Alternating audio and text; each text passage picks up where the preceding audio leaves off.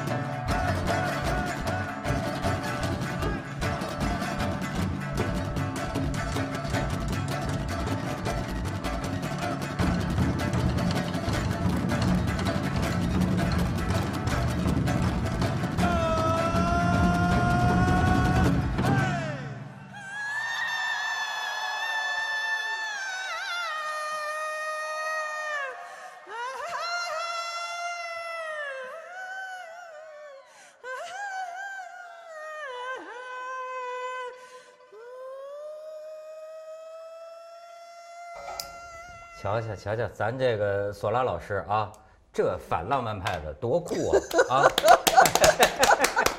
最近的啊，发型都没变。哎，这峰哥，这个刚才也跟呃索拉老师汇报了一下最近感情经历，是吗？你的感情经历不是他的，你别栽在人家身上。我们仨，我们仨好像都应该向您汇报似的。为什么您是书记啊？啊，而且这个，哎，这真是我这个，你也是你师门不幸。我吹牛，这是我音乐老师 啊，石头啊，为什么呢？啊，缘起是什么？缘起就是啊，缘起是什么？对，索拉老师，我从来没有跟你讲过啊，就但是这么讲，我不知道你可能听得不太高兴。嗯，就是啊，你八个咱们俩这个，我看见你这个面相啊，跟我特别投缘儿。我再说的就是恶心一点，你我不知道像我初恋。哎，你说的有点接近。不是像我初恋，孙孙老师，我就是说，我不好意思，就是月亮脸。我今天终于，我今天可以给你揭晓，你呀，这个模样像我妈，年年轻的时候，像我妈年轻的时候，真的。所以是。有我老吗？我想知道。我妈现在都八十了，就是你我妈年轻的那个时候，跟您这面相。很相似，所以有时候人形还有点像，大脸大脸。他们就是讲，就说有一种就择偶啊，为什么你莫名其妙就觉得你跟你就跟他有好感，有有喜感或者有什么啊？找像妈的，就是 模样有有有相似性。对，当然这个这个这个，我听什么都无所谓，我就是一个厚脸皮，你说什么我都无所谓。这索拉老师来，这是肯定是给咱们那个那个镇场子的，但是呢。你们这个两位，你要知道，冯哥，我是经历了这个很大的内心的挣扎，才敢请你们来的。这是一个自毁形象的，你你你你知道吗？冯唐他现在是多少女粉丝意淫的那种偶像作家。妇科大夫就是治卵巢癌出身的，就看一眼病就好了。没错，学就是他是学霸，他是那种特聪明的，考托福一考考没有卵巢癌的也得找你去，想办法也得让你查。万一有，怎么也得让你查一下，是不是？预防为主。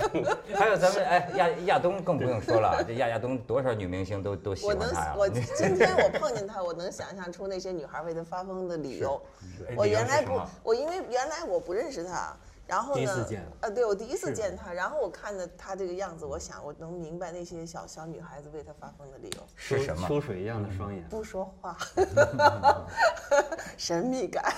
好好学。他不仅不说话，而且他说话的声音呢，非常的轻柔。我觉得可能是他是搞音乐制作的，他的这个是不是耳朵非常敏感？所以你看，咱们说话都高喉咙、大嗓门，一说就贫贱之气就出来了。他说话永远是像在你耳边一样。我不知道女孩子是不是真的是对你有这感觉，就是说你给女孩子信任感。就比如说一个女孩子，年轻女孩子可能跟你们俩在一块儿，可能刚一开始肯定是先冲着你去，肯定是，是不是？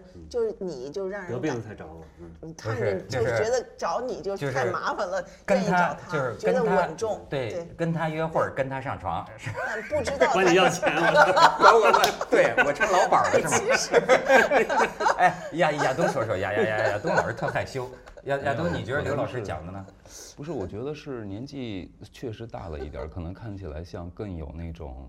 就是像人家好多人都觉得我像家长一样，譬如我们公司有人叫我爸爸了，什么叫东叔了什么的，我觉得有可能还是觉得我比较就是亲和吧，我觉得啊，或者看着也也不是不是跟年纪没关系，就是你的性格，容易女的愿意找你聊天儿，是。你的样子，哎，真是这与这个事实非常吻合，哎，而且这个亚东，咱们这个 节目的音乐啊，哎。都是他做的，你知道好多现在网友就跟他要那个片尾音乐那个原版，他说太美了，美的想流泪啊啊！就是圆桌派啊，就是那那是哪哪哪哪个音乐片尾的？其实有很多音乐我们是为了这个节目单独做的，等于事实上只做了那一段，因为也都着急嘛，所以大家要听的时候你也不能拿很短一个旋律，对对，它就是很短。所以我觉得等到再做多一多一点，可以把那个做一个完整的曲子给大家听。你瞧，这认真工作的音乐男人是多迷人，对吗？对，他特别认真。而且冯哥，我跟你说，我也鸟枪换炮了。咱们这个灯是吕乐吕乐大师设计的，对吧？音乐是亚东大师，对吧？坐镇的是这个索拉大师和冯唐大师，是吧？哎，你我跟你说，按说咱做这节目就是说要要再生活化一些，他不让拿纸。但是我非得拿个纸，就是不是只有人为他们俩发疯，我身边就有一个女孩为你发疯，她是给我这个我的小编，你知道吗？你看给我找的，这这不我不骗你，你看编者编导，他找的资料说，编导私心表达，他一定要来这么一段，说 女孩啊，说九零后的，说编导默默爱慕刘索拉老师多年，小时候看《无穷动》。被索拉老师站在四合院窗前做手势、嘴里念白的情景迷倒。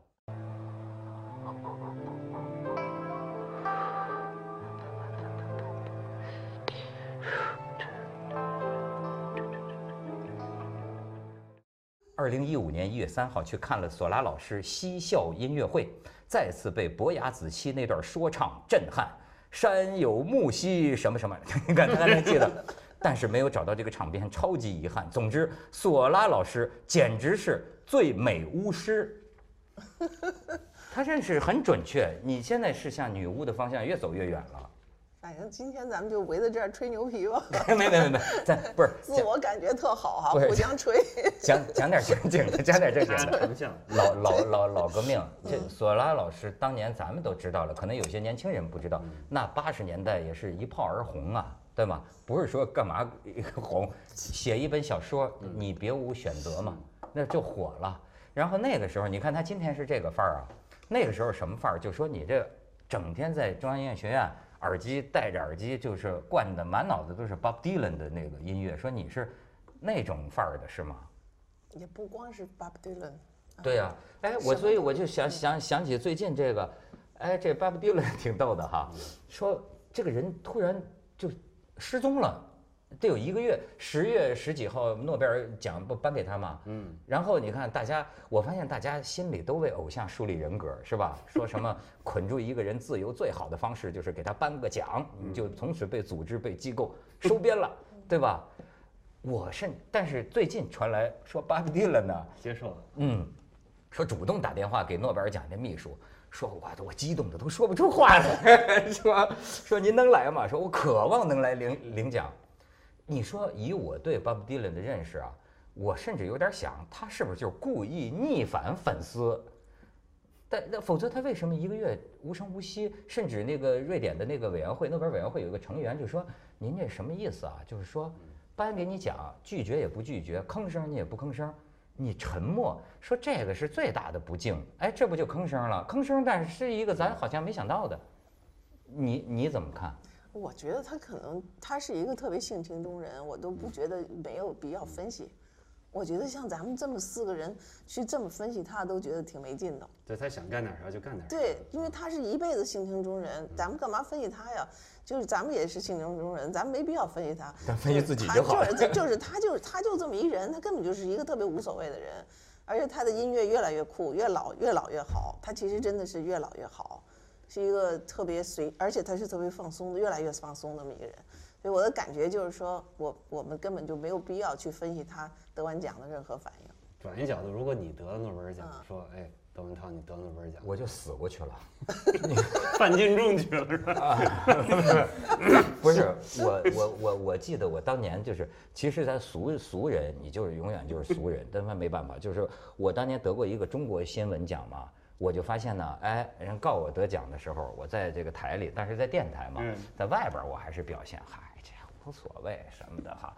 一回家，我操，快蹦到房顶上，抱着我那女朋友，哈，今天做好吃的，做好吃，就实际这架不住，你知道。所以 Bob Dylan 这这不是一般人。哎，亚东，你你你们怎么？你觉得怎么？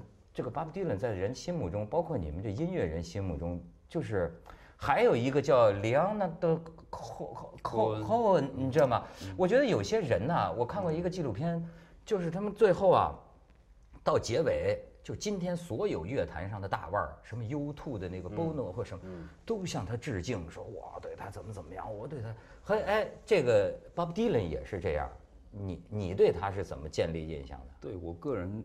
当然，我我个人意见啊，我是觉得他音乐好像我没那么就是觉得有多特别，或者说是我最喜欢的那个类型的。但是他呢，我个人觉得他可能自己听到获奖这个消息也会慌吧。我觉得回去自己看看自己写的东西，因为因为确实我我个人觉得啊，因为确实我我可能不觉得，我觉得还有更多其他的人更应该得这个奖，文学奖，对。我觉得，因为毕竟是个文学奖嘛，如果仅仅是从歌词的角度来说，可能。但是 Bob Dylan，包括你说科恩，确实给一代人有过，呃，彻底的改变。但是因为他有什么改变？对你们这一代的音乐人，譬如说科恩吧，我我我近期有想过，说我是不是要去做几年和尚？和尚？对，就是我想学他。我不太了解科恩，科恩是他有出家，他有过一段时间是自己就去。就做和尚了是真正的剃了剃了头，穿袈裟。具体地方我我没记住。对，事实上，而且我我我觉得就是你看朋友圈，大家都在发说他得奖，完了编一个他拒绝领奖什么的，大家都比他自己都更加热闹，就玩嗨了那种。狂欢的样子。对，事实上我觉得得奖不得奖这件事情压根儿不重要，真的。嗯，我觉得给一个奖并不能证明他有多伟大，不给他他也不能证明他不够好。我觉得，我觉得最心酸的应该是你啊，你是作家呀，这个文学奖给了他，你也得发表发表。其实不是，他这样的，我对那诺贝尔奖呢，我说过好多次，嗯，谁得呢，我肯定祝贺他。但是你想想这个事儿，呃，一个瑞典，你知道瑞典人口有多少吗？嗯，比北京要小好多。你朝阳区的人，朝阳区的人口嘛，对吧？然后里边有几个人通过翻译作品或他们理解一个外文来判断整个世界的这个哪个文学是好的，哪个是坏的？我觉得本身是不能说挺可笑的，至少是从一个角度看这个问题，一定不是一个整体的角度来看这个问题。如果我是一个中文作家，那得了我肯定开心；如果不得，我说也很正常，你懂个屁！我。这个这是第一啊，虽然是有点呃离经叛道，但我一直是这么想，蛮难的，特别是不懂汉语。你说汉语是一个非常美丽的东西，就是它能，对，就翻译的事儿，这个能翻过去，能真的明白，这就像我英文我懂，我能读读原文，就是亨利米勒呀，你去读他那些原文，你会觉得哎呀，这个用词太棒，翻过来就屁也不是，如果不是一个好翻译。你会觉得哎呀太冗长了，太啰嗦了，一大堆破词，在说什么？整天生殖器，这还是你翻译泰戈尔的《飞鸟集》，生殖器用的比较好啊，实在是太优美了。嗯，这不说了。第二个呢，我觉得呃，Bob Dylan 得奖呢，我觉得很好的一件事呢，他扩大了这个文学的范围。其实文学原来被想的太窄了。就刚才呃，索拉老师唱那些东西，我觉得从某种意义上也是文学。嗯，你过去《论语》的时候，就是原词我记不太清楚了，就是手之舞之，呃，足之蹈之，你就你就你就耍呗，对而归，然后看一个挺地方喝喝茶，然后你脱了裤子站在这个桌子上，你为什么非要脱了裤子呢？那么这有气势嘛，对吧？然后这有点表演的形式感嘛，蹦极站在桌子上，你跳一支曲子，对吧？然后你唱唱说，哎，我多爱你，然后谁能说这不是文学呢？其实回归到有一点点回归到本源。哎，这个啊，你我我是对巴布迪伦，我是曾经特迷特迷他，特特迷狂，因为就是我记得头一回啊，就是我听他那个歌啊，你知道他我迷恋他那个口琴声，他那个口琴呐，就就像您说的一样，听着不是那么柔美的，我现在就觉得那种声啊，特刺特刺激，就是说的像废铜烂铁一样，我我我吹那口琴，然后呢。你看，一二十多岁小伙子出来的是那老苍的那种那种声，那个当时我听着特迷。而且呢，这人是一个，我我最近翻了一本书，就他他当年的女朋友，有一特著名的照片，就是在那个呃纽约那个格林威治村啊，他冻得齁冷，啊他揣着，然后他女朋友抱着他。据说那张照片是美国六十年代一个一个经典的一个一个照片，他女朋友写的一个回忆录。哎，你就没发现 Bob Dylan 这个人呐，这是一个什么样的人啊？这个人满嘴没实话，这非常有意思。他女朋友说：“我到最后很失望，就是他叫 Bob Dylan，他说我都跟他同居了，我有一天是偶然翻到他的征兵卡，我才知道他的真名叫齐默曼。他就说关于他小时候，他他女朋友就是说，他说我小时候被我父母抛弃在这个什么新墨西哥州，我跟马戏团长大。他女朋友一想。”昨天不是说是抛弃在那个哪儿啊，明尼苏达州吗？就就说他就发现这个男朋友啊，他说我永远没有安全感，因为他对我，嗯，他说的就关于他从小在哪儿怎么，哎，你觉得这是一种什么人性呢？他不是说他性情中人吗？我反正觉得满嘴没实话就是性情中人。我觉得他挺松的，就是又紧又松吧，这么一种人。他不是那种特别紧的人，也不是那种特别松的人。然后呢，他是一个有一个。而且他有一个他自己的生活的一串的审美，我特别喜欢的就是他老年的那样子，就那么老了还那么酷，而而且他那个音乐，我觉得那个我特别喜欢他老年的音乐，是因为他那老年的音乐有一种东西吧，是他从那个声音中有一种立场，特别暗，就他的声音特别暗，就终于他有这个暗的声音。我们就是说，我们老说音乐上最高境界是暗声音，怎么讲？无声之声，暗不是暗，就是声音听出来有暗声。就是你们现在喜欢 Lennon Cole 什么的，他们都是暗声。为什么？他就是声音出来以后是暗的，是听出来这个声音是挣扎了一生带着的声音，就是那个不光是粗，它是暗的。是怎么去洗手间的？它是暗的。就是就是说，我们刚才说反浪漫主义啊，反美，反对美，特别美，就是要就是你说阿成说丑学哈那种东西，就是说不不追求美的东西，追求就是色的东西，暗的东西。他的那个巴比伦后期的音乐是暗的。那亚东，你说你你现在对音乐的认识，因为他做的这个歌都那么流行了，当年跟王菲做的这个这个，说实话特别惭愧。我觉得是你，比如说他能够得这个奖，是说明呃流行歌曲歌词的力量有多强大。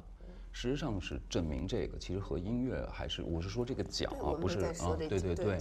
但是比如说像崔健，嗯，那我我还是会被他打动，任何时候都会，是因为他的歌词就是会打动。啊，那有人说呀，为什么说崔健能得诺贝尔文学奖吗？我那我我觉得也在我看来也可以，我觉得完全可以，因为崔健的歌词太好，真的，我非常喜欢。那可是呃，大多数情况下，事实上，其实我最早不太注重歌词的啊，我是比较反对用一个歌词去叙述的，其实我喜欢纯音乐多过带歌词的。嗯，就我对不起，因为你们俩都写书，我基本上是对字有天然敌意的。我对所有的写出来的东西都有敌意啊！就我不管是什么情况，我我可能总会看一个东西再去想其他的东西，就是这个是没办法，是一个个人的特特性吧。嗯，那可是我后来发现，歌词确实是有力量的。那比如说，它确实可以可以把一个音乐让人家认知，因为你音乐这个东西太看不见摸不着了，呃，它它它过后就没有了，就是。那可是现在我们做的大多数东西的歌词，你跟 Bob Dylan 比或者跟崔健比，现在已经退化到基本上是一个模子刻出来的那那一样的东西。基本可以拿机器写了哈。流行音乐的歌词嘛，就是你说的是，就是很差。现在你你你写一首歌，想求一个 好的歌词，简直难到，有时候等一个歌词等半年，用他的都都很难。用他的东西去写音乐，他的但是就是我过去也听谁谁是高晓松还是谁我忘了啊，他就是说。就说你看中国人这个音乐细胞，中国人这点音乐，这个就说这个民族一直有这么一个观点，就说这民族这农耕民族是吧？没词儿的音乐他们就不懂欣赏，就是说一定是有歌词的，他们才能呃喜欢。说他们实际上听的是这个词儿，而不是而不是有音乐的美感。你同意吗？嗯，怎么说？我觉得不一样的美感嘛。我觉得音乐最主要是，比如说我听这段音乐。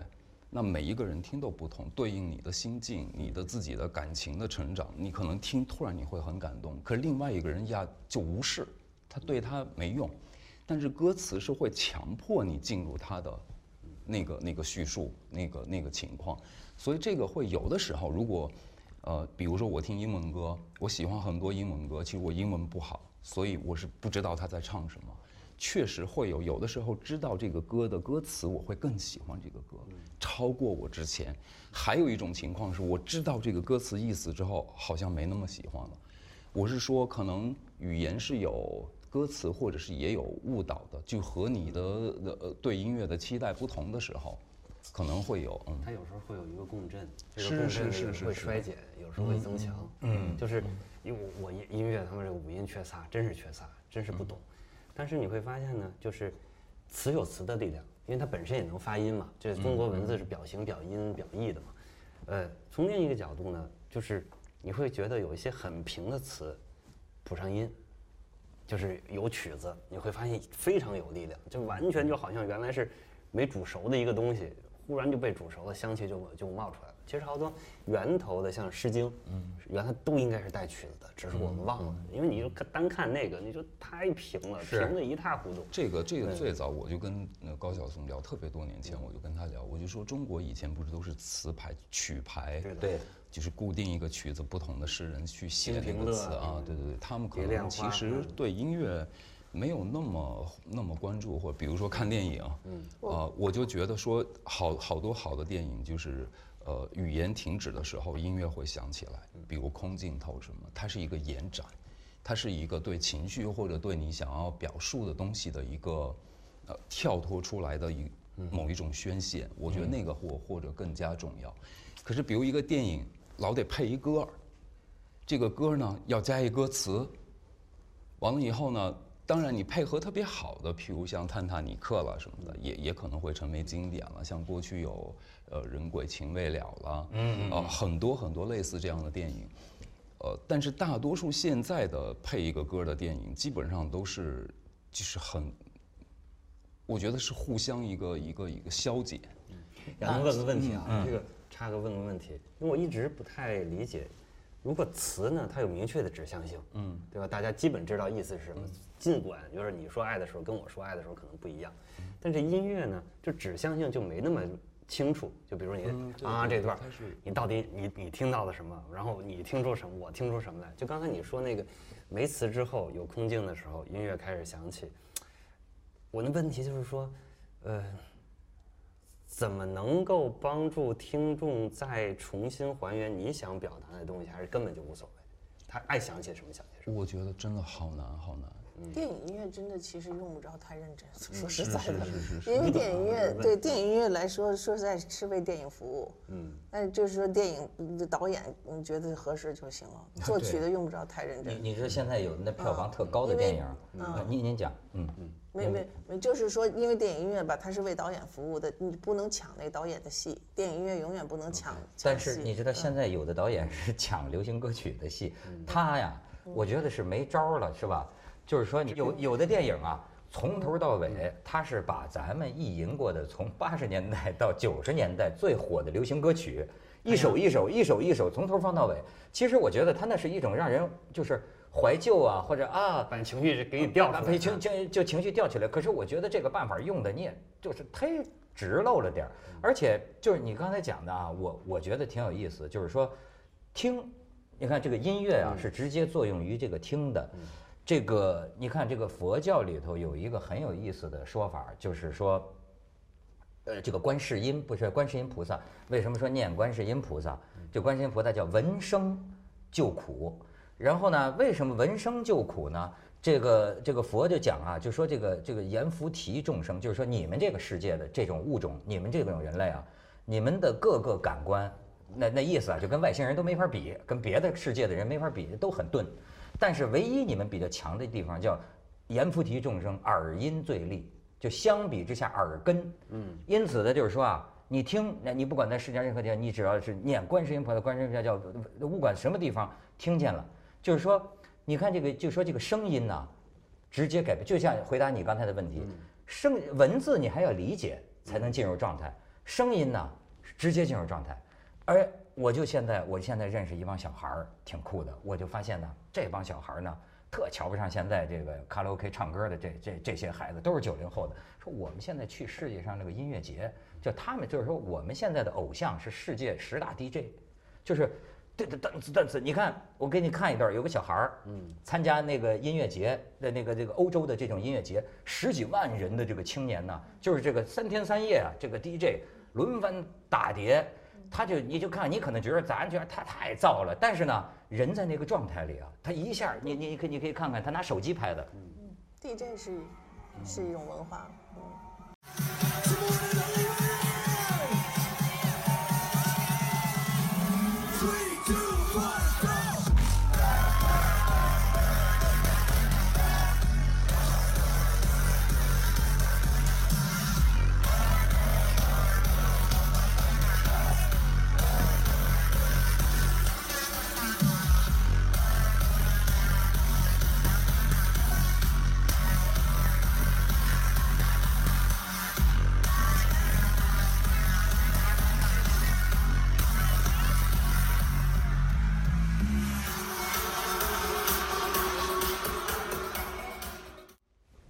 你这这要我说，你看这也是一部分孩子人的，这甚至不见得是孩子，是吧？咱们这岁数的都这是音乐的革命，这从上个世纪九十年代开始，DJ 就是叫音乐的革命。为什么在西方就是音乐的革命？因为它根本就是打破了就所谓的刚开始，你看从古典音乐到到到现代音乐，然后又到流行音乐，还是作曲啊，什么制作呀，什么还是写旋律什么的，DJ 就是彻底的就是这个，而且它其实有很多 DJ 的成。这个，这个这个，是呃这个所以产生，它跟那个俱乐部音乐它有关系，club music。club music 就是你知道就要去什么什么人去什么 club，去了那个 club 以后穿什么样的衣服，就得是是什么样的人，然后咱们在一块儿有一种共同的认同感。这然后在这个俱乐部就得有什么样的音乐，所以呢，这个就从这个就是 i s e t track，就是从这个开始就有了这个 club music 以后。就是用 DJ 了，所以我我我就问这个，他就是一个革命。我就问这个年轻孩子，我就我就说，他是一女的拍的那个，呃，小女孩啊，他就说啊，他说我觉得就说这个这种 DJ 的音乐啊，这种瑞瑞舞派对，他说给我最大的一个感觉就是什么呢？就是他不是说一个刘德华或者一个周杰伦，就是我们在台上仰望着一个偶像，你给我们唱歌听。他说在这种场子里。我们觉得每个人都是自己，哎，平等，就是我觉得我自己最漂亮，我自己最最嗨，对吧？他，哎，你说这是不是一种音音乐生活的这种这是文化嘛？这是一种文化。首先，像您刚才说，他 DJ 其实就是 remix，他就是他 DJ 可能不会作曲，他甚至不懂音乐，他用不着，但是他有品味，对，所以他选择所有好的东西拿来汇集到一起。他是一个对对是年轻人。那像音乐节这种，本来在国就是节日嘛，就中国的庙会，就是这个，就大家去玩呗。但是你说为什么咱们这个音乐生活，就说这个主流的这个感觉就很大？就是无知嘛，无知就这么简单。你你比如说，我就想 起就就是这个谁啊，李宗李李宗盛有一次颁奖礼不也是说嘛？我觉得他说。比如说，过去有些人说《中国好声音》，说这个推进中国音乐事业，说本来你们这音乐人都快玩完了，哎，这个把你们音乐，但是他认为他说那是一个很成功的电视节目，嗯，他说，但是我不认为那个促进了什么中国文化，当然文化，当然，你怎么解释？它其实最主要的是，首先作为我们来说，比如你是一个音乐类的节目，就要看你的音乐是什么，很简单。那他的音乐都是过去成功的那些歌曲。那就世俗意义上来讲，就是最拿来可以用的，就是大家每一个人都听过。其实一个歌的好，就像您刚才说什么，不见得大家听，因为它有一些歌是你听起来熟悉，熟悉并不代表是好的。那每一个人听到这个歌，想到自己过去年轻的时候，某一段感情，某一个什么，他会感动。但是那个我觉得，就是节目就是在找这个东西。那事实上对我来说，如果一档好的节目有推动，你得有新创作才行。哎，我不是拿过去的歌，对，都是拿曾经成功的东西。嗯，而且包括音乐节也一样，我就看这个也是，譬如说国外音乐节，那大多数是跟户外的环境有结合，特别好的啊，很美，大家真的是体会到，就是节日休息几天，嗯啊。那可是，比如说国内到做音乐节的时候，你会发现环境太差，没错，每一次去都 都是一次灾难，你就疯了，你你完全会就是觉得，这个是大家聚众在一起 骚乱，对，就是很，就是你很难有这个。主要是主办音乐节的人，可能主现在国内的问题是主办的人对音乐其实是没有了解的，没有热情的。当然，他是对这个形式，他就是对这个方式感兴趣。我们能带来多少钱这件事对，大家都在问这一件事每年演出的乐队，别每年了，可能这几年都几乎一样。对，你每年看到的就是就那那些歌都不要变的，你说你怎么看？但是我再给你提一个，这个就是说，这不是最近不是有一些个这个呃老老炮儿还是老腕儿就上这个电视节目嘛？那老狼啊，拉着当年的这个，包括唐朝，哎，你还用当年唐朝那个吉他手？那个老五啊，老五在里面，就还有个丁武，我们不是也上？你知道那引起一个什么话题？最后丁武还写篇文章，大概是唱唱这个，唱这个当年的梦回唐朝吧，是这样。有个高音，他这他是动了手术了，岁数也大了，就是唱不上去。但是这个就被人诟病，就说哎，你们所喜欢的这些个崔健呐，什么这些个唐朝啊，现在都已经就是衰衰老的不行了，说还在上面。说明明是自己啊没唱好啊，但是好像还一肚子牢骚，这这个你们音乐人怎么怎么看这事儿？啊，反正我是喜欢他们那一代人吧，就是丁武、唐朝，我太喜欢了啊，我还是喜欢。但是确实，比如说国外乐队吧，比如 U2 都老成那样，现在还在做专辑。可怕的是他们的专辑，你在听起来依然有让你对，超过你想象的东西，你会觉得他的创造力和。可是这个我觉得是相互的，比如说，呃，他有他的歌迷，有环境支持他。你比如说在中国，你知道做音乐人多苦吗？对呀，无法想象的苦。我看你以为就像个要饭的一样，啥玩意儿？大家大家 大家觉得说好吧，歌星是大家好像总是把歌星和做音乐的人放在一起。真的不是，你比如像丁武那种音乐人，比如老五那样的音乐人，跟作家、跟跟演员到底是对他真的他非常难。你知道生活有其他太多消磨他的东西。可是我我我我跟你讲，我要为老五说一句话，就是老五到现在每天练十个小时的那当然，我觉得这叫真正的音乐家。我觉得中国其实我们老在说苦，其实崔健我原来也说过一句话，我特别同意。崔健，我记得是哪哪个采访里头我看到他说，他说我们老说等到物质有了物质的时候，我们就会跟上去，老说是因为我们的物质贫乏，所以我们做不好。他说的这个物质哪哪天是头啊？哪天你们的物质能跟上去？永远你不会觉得满足，所以你永远做不好。所以我觉得他那个说的特别有道理。因为如果说的音乐家穷的话，老五我觉得就是他，他现在就是他有他的演出，但是他肯定不是歌星的那样的生活方式。但是呢，这么多年我知道他受了很多苦，可是他就到现在，他这么大岁数了，他每天十个小时练琴。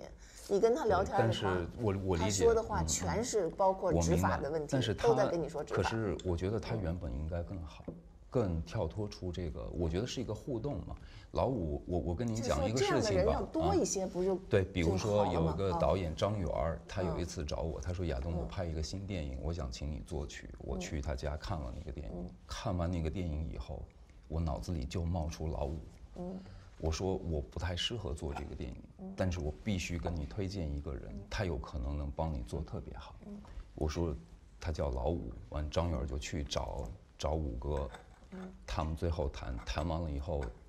他给他电影作曲。最后张元跟我说：“说亚东，你你说的太对了，他是最适合做这个电影的人，而且他要的是那个那个气质。